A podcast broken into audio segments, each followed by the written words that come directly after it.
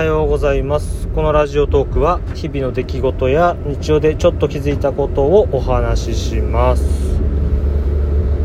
この前 Amazon で頼んだものをあのなんだっけ Amazon ハブって言ったかな。プドとかみたいな宅配ボックス。これスーパー近所のスーパーに置いてあるんですけどそこで受け取れるようにして。それで商品が届いたっていうんで取りに行ったんですよ。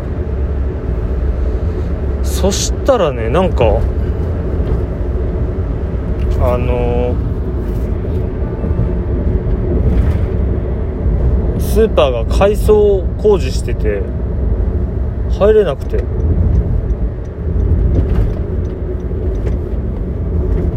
ごいびっくりしたしちょっと焦ったんですよね。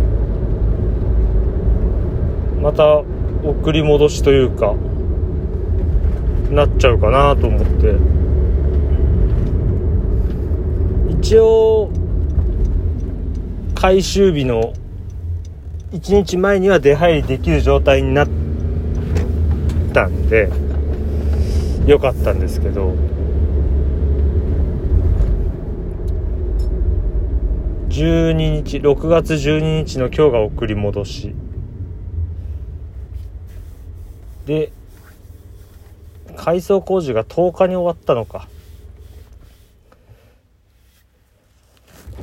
これ自分は12日だったからよかったけどあと1日早く注文しちゃってたらもう改装工事真っ只中で受け取れなかったんですよ。いやちょっと焦りましたけどね。あれ他の人どうしたんだろうと思います。多分1日早く頼んじゃった人は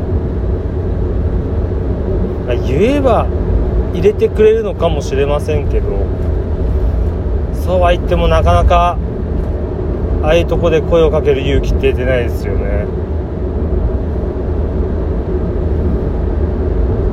うん大変だった人いたんじゃないかなって思います。なんかああいう時は案内とか置いといてほしいですね。